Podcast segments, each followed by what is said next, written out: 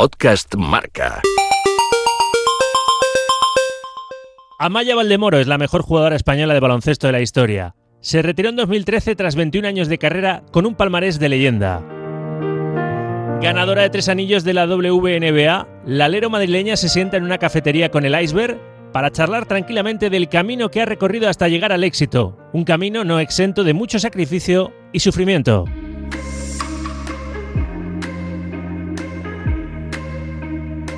Amaya, poca gente sabe que tú empezaste practicando atletismo. Sí, pues empiezo a hacer atletismo a los 8 años y a los 13 eh, compagino los dos, hago atletismo y baloncesto, porque mucha gente y otra no lo sabe, eh, mi sueño era ser olímpica en los 1500 metros y ganarlos. ¿Y cuándo te enganchaste al baloncesto y te diste cuenta de que te podías dedicar a él profesionalmente? Desde el primer momento, porque eh, al final yo desde pequeñita me todo, o en el colegio o en el atletismo, competía y siempre quería ganar, entonces me lo tomaba todo muy en serio. Eh, cuando empiezo a hacer las dos cosas, eh, me llama mucho la atención el deporte de equipo, ¿no? el compañerismo, el compartir, el que había chicas igual de altas que yo, porque yo al final, como era muy buena haciendo atletismo en el club de Alcobendas, en el CAP, a los 10, 11 años ya me pasan a entrenar con los chicos y estaba con chicos de 16, 17, 18 años y la única, éramos veintitantos y, la única chica era yo. Entonces, pues para mí pues fue increíble ¿no? estar en un grupo de, de 12 tías que éramos todas iguales, una un poquito más baja, pero éramos todas más o menos altas y nos gustaban las mismas cosas.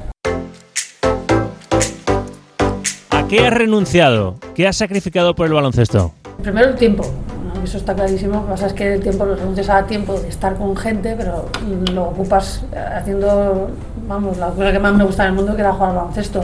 Pues mira, renuncié a mi carrera, eh, no la terminé, renuncié a estar mucho tiempo con mi familia, a momentos, al nacimiento de mis sobrinas, a, vacaciones, fines de semana, pero yo creo que al final eh, esos renuncios para mí por la suerte que he tenido ¿no? de estar en los equipos que he estado, en la selección, me ha dado momentos que solo los deportistas lo podemos vivir. ¿no? Entonces me considero una persona muy, muy, muy privilegiada ¿no? de, de, haber exprimido mi vida al máximo.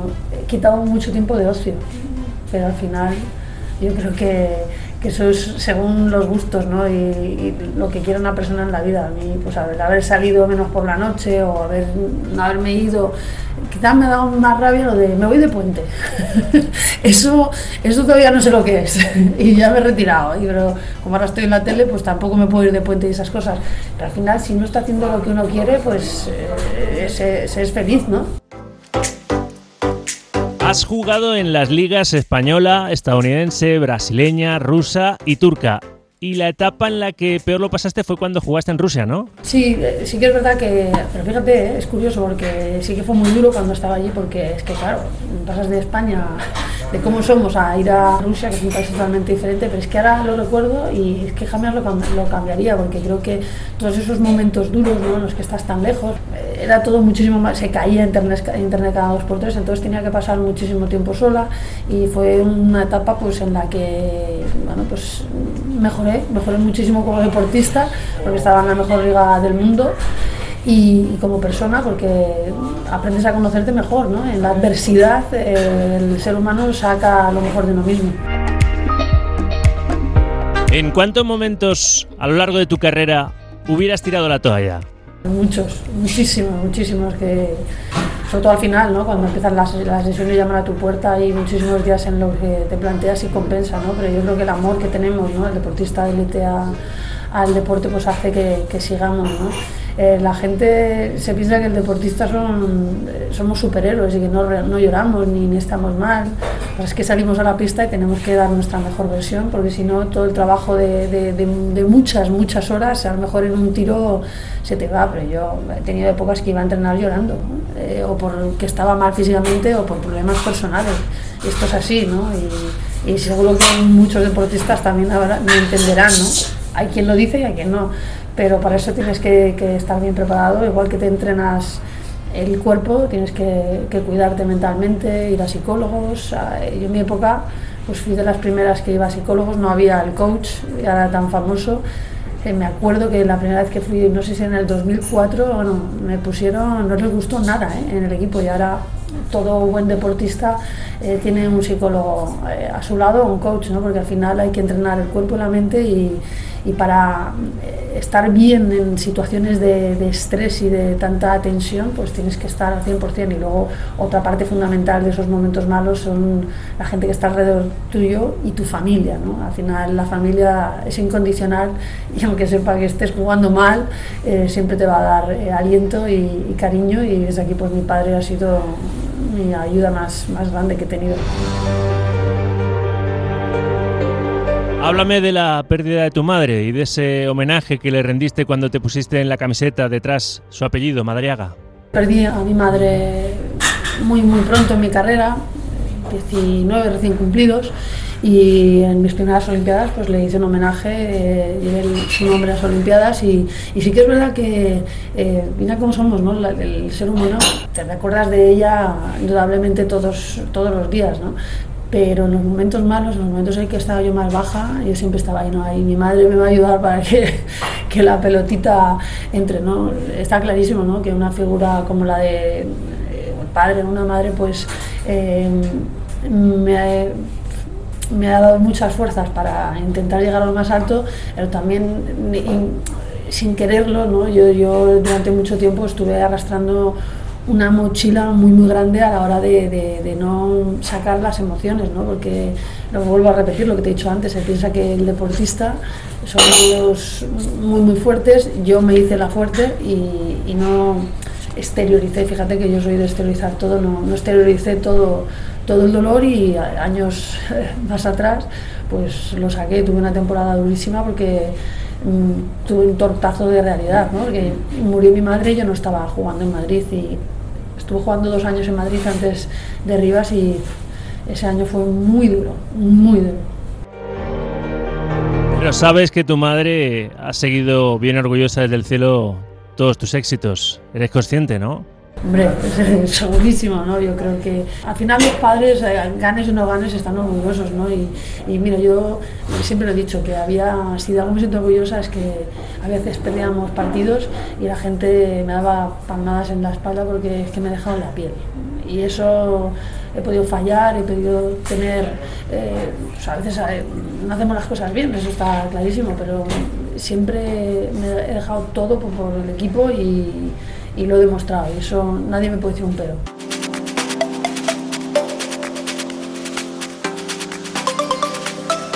Confiésame una cosa, ¿cómo se lucha contra la vanidad? Para no creerte que eras la mejor, siéndolo. Oh, fíjate que, que yo, cuando jugaba, la gente, te, tengo tanto carácter jugando, ¿no? que la gente se hacía, pensaba de mí que yo me creía la mejor, que me creía... Porque, es que me encanta tanto jugar que y, so, y, somos, yo creo que los españoles, ¿no? los latinos somos tan expresivos que daba una imagen eh, muy fuerte. ¿no? Yo, la gente chocolate, pero es que no me he creído la mejor nunca. Siempre veía, y esto mi padre te lo puede decir, siempre decía, esta, esta tía hace esto, esta hace lo otro, y creo que ese, a ver, he sabido que era buena, está claro que uno tiene que saber que es buena, y cuando saltaba la pista no me cosía a nadie pero creo que ese, ese, esa personita que tenía dentro de mí, de los miedos, porque al final son miedos de, de que otra sea mejor que tú y ver lo mejor del otro, eh, me han hecho ser mejor cada temporada, ¿no? El, el, ver cosas en otros deportistas que yo no tenía, ¿no? Eh, pero la gente no, no, cuando me veía jugar y que me enfrentaba a todo, eh, daba otro tipo de, de imagen, ¿no? Y, sobre todo luego también lo he notado mucho con las chicas jóvenes que me tenían miedo, ¿no? Por, por, esa presencia que tenía en la pista y luego decían, bueno, a ver, soy ganadora, ¿eh? Que yo cuando entrenaba, cuando jugaba, si tenía que decir, vamos, hay que darlo, hay que darlo y ahí no, con eso no se jugaba.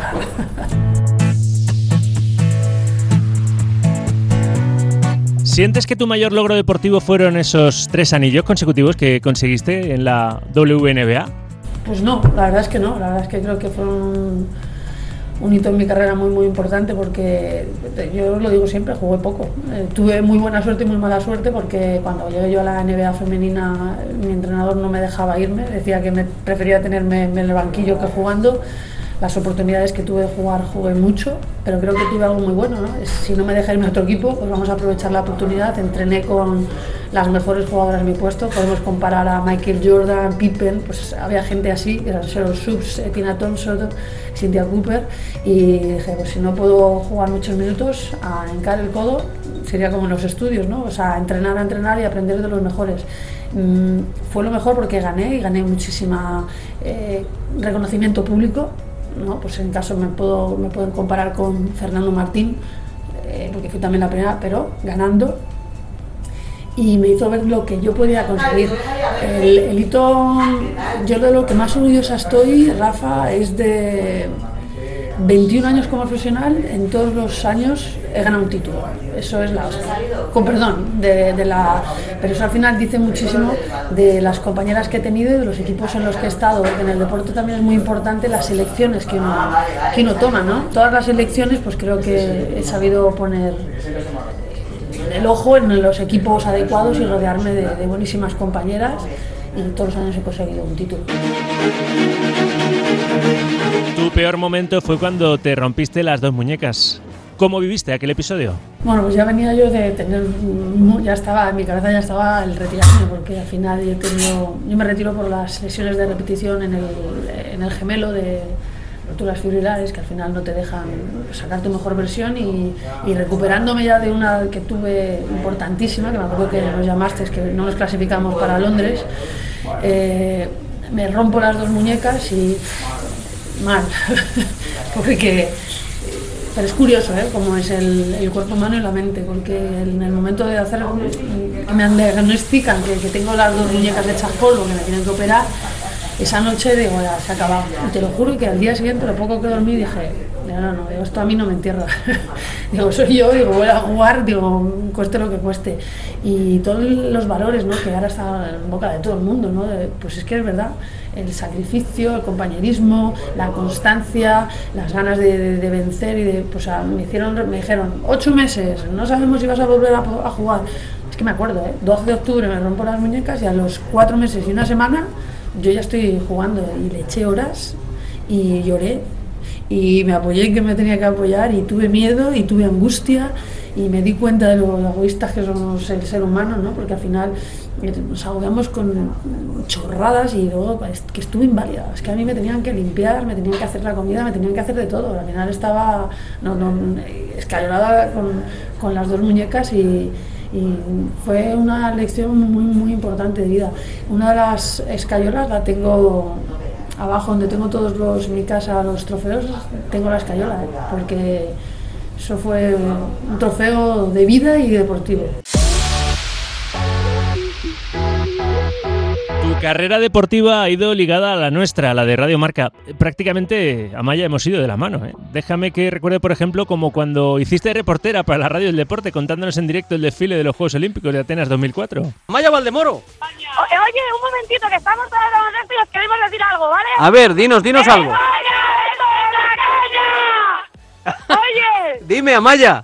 ¿Nos habéis oído bien o no? No, repetirlo, por favor. Ah, vale, venga, venga. un saludo para Radio Marca, eh, estad atentos. ¡España! ¡Esto es la caña! ¿Qué tal el desfile? Que se hemos visto ahí guapísimas a todas, Amaya. ¿Sí? Hombre, es que las cámaras sabían dónde enfocar a las chicas de baloncesto, por supuesto. bueno, bueno, bueno. Cuéntanos cómo ha sido el desfile, haznos de periodista, Amaya. Bueno, pues nada, cuando estábamos esperando por el antes de entrar al estadio, yo creo que ha sido lo más emocionante, ¿no? Se nos han saltado las lágrimas, pues estaba todo oscuro y solo se veía los focos de, del, de, del, del, estadio de atletismo y para mí ha sido el momento más emotivo y más impresionante, ¿no? Es un momento que se te quedará grabado en la retina siempre, ¿no? Porque que ha sido impresionante, impresionante, Oye. de verdad. Es que merece la pena todo el sufrimiento y todo por este momento, de verdad, ¿eh? Sí, ¿no? Sí, sí, O sea que has llorado un poquito. Un poquito, me he acordado de, de, mi madre, la pobre murió y no lo pudo ver, pero esto es, esto es impresionante, impresionante. Qué momentazo, es que siempre hemos caminado juntos, ¿eh? Sí, la verdad es que qué deportista, ¿no? No puede decir lo, grandísimos que, sois y lo mucho que estáis haciendo por el deporte femenino. La verdad es que he tenido muchísima suerte, siempre lo digo, porque todos los medios de, comunicación, bueno, que tiene conozco hace mil años, me habéis tratado a las mil maravillas. Y ahora que dices eso, es que me emociono, ¿eh? porque para mí lo de ir a las Olimpiadas fue en el 2004, el, aniversario de, de los 100 años. Me acuerdo que iba con el Pedro, Pedraza de, un teléfono de estos en el 2004 que eran enormes. Ahí yo le dije a mi padre, mira, da igual lo que cueste, digo, pero yo voy a atender a todo el mundo. Y que fue alucinante, ¿eh? en un momento único, por eso digo que me preguntan mucho ¿cuál fue o qué, con qué te quedas? Y yo siempre digo que con el desfile olímpico del 2004 porque es un momento que no solo lo vemos los, deportistas, es que vosotros, los periodistas, eh, un fontanero un policía, ¿quién no ve un desfile olímpico y a quién no le, hubiese gustado estar ahí? ¿no? Entonces yo siempre digo, lo más grande para mí fue mi primer desfile olímpico. Lo fue y lo será. Yo recuerdo el anillo, el campeonato tal, y no se me vidrian los ojos ni me pone la piel de la gallina. Y con eso se me pone. Y ya está. Y daros las gracias de todo lo que me habéis cuidado. Otro logro, además cumbre de tu trayectoria, fue cuando te despediste de la selección española ganando el Eurobásquet de 2013 en Francia y ante las anfitrionas. Bueno, al final la selección, yo siempre he dicho, ha sido mi equipo, ¿no? Al final a mí la gente me recuerda con la cinta de España, con el uniforme de España y, retirarme con el campeonato de, Europa es lo más grande, ¿no? Pero yo siempre lo digo, fue el campeonato que, que menos jugué, que menos puntos anoté, pero en el que mejor me lo pasé, más disfruté y bueno, es que levanté la copa con un orgullo, que es que veo las imágenes, estaba ahí a mil revoluciones y luego tenía en la grada a mi padre, como uno que me ha acompañado toda mi carrera. Tras 21 años dedicada en cuerpo y alma al baloncesto, ¿Cómo afrontaste el momento de dejarlo, de decirle adiós? Pasé muy mal la retirada y tuve muchísimo miedo. Eh, con el psicólogo estuve trabajando la retirada, creo que por eso lo llevé lo lleve bien, pero eh, lo digo siempre, es muy duro, es muy duro y el deportista, para todo lo que sacrificamos y quedamos, tenemos que tener muchísimas más ayudas. Hay veces que el deportista, por todo lo que genera, nos creemos que podemos con todo y de repente te retiras, el teléfono no suena tanto, eh, ya no eres el centro de atención. Eh, complicado, es complicado. Y yo, esto que te he dicho, a mí me, siempre he estado muy bien rodeada, tengo muchos amigos. A mí lo que me costó muchísimo fue las rutinas y los horarios. O sea, iba loca, porque el deportista sabemos lo que vamos a hacer prácticamente en los ciclos olímpicos, sabes dónde vas a estar en cada momento, en qué equipo y tu forma de, de vida, del día a día. Y sales y mañana te vas allí, mañana te vas a otro sitio. Mira, yo lo pasé fatal hasta que mi padre me regaló mi perro. Y lo digo siempre, es una chorrada, pero al final mi perro me hizo tener una rutina que, yo no me la sabía autoimponer, ¿no? Y la rutina la sabes ¿qué es rutina? Bueno, pues sacarlo por la mañana, sacarlo al mediodía, sacarlo por la noche. Y eso a mí, te lo juro que es una tontería, pero me dio, aparte luego el amor incondicional de un animalillo, ¿no? Que yo soy muy de pro animales. Eh, del amor incondicional, pero esa chorrada de verdad que a mí me dio la vida. Por último, para acabarnos el café, ¿qué consejo le darías a una joven que esté escuchando este iceberg y que quiera repetir tus pasos? ¿Qué le recomendarías a las amayas Valdemoro del futuro? Pues mira, eh, ahora que, parece que todo el mundo piensa en lo que pueden ganar, que no piensen en lo que pueden ganar, que para ser deportista profesional eh, es muy difícil. O sea, yo lo que digo siempre, ¿tú te diviertes? adelante, síguete divirtiendo, entrena, entrena mucho, haz mucho caso a tus entrenadores, no pienses que el enemigo es, el entrenador, porque el, entrenador lo que, tiene, lo que hace es sacar tu mejor versión y para eso te tiene que, apretar, indudablemente, ¿no? Y, y, lo vuelvo a decir a los pequeños, entrenas. ¿Estás cansado? Entrena más. ¿Te crees que estás cansado? Sigue entrenando y cuando ya te vayas a ver, haz 10 tiritos más y para casa. Al final es cuestión de, sacrificio y de, mucha constancia y mucho trabajo. Eh, el talento existe, pero hay que trabajarlo muchísimo. Y que no piensen en lo de alrededor, que piensen en el deporte. Y el deporte te formará como persona y te dará herramientas para luego desenvolverte en la vida laboral. El iceberg con Rafa Sauquillo, podcast Marca.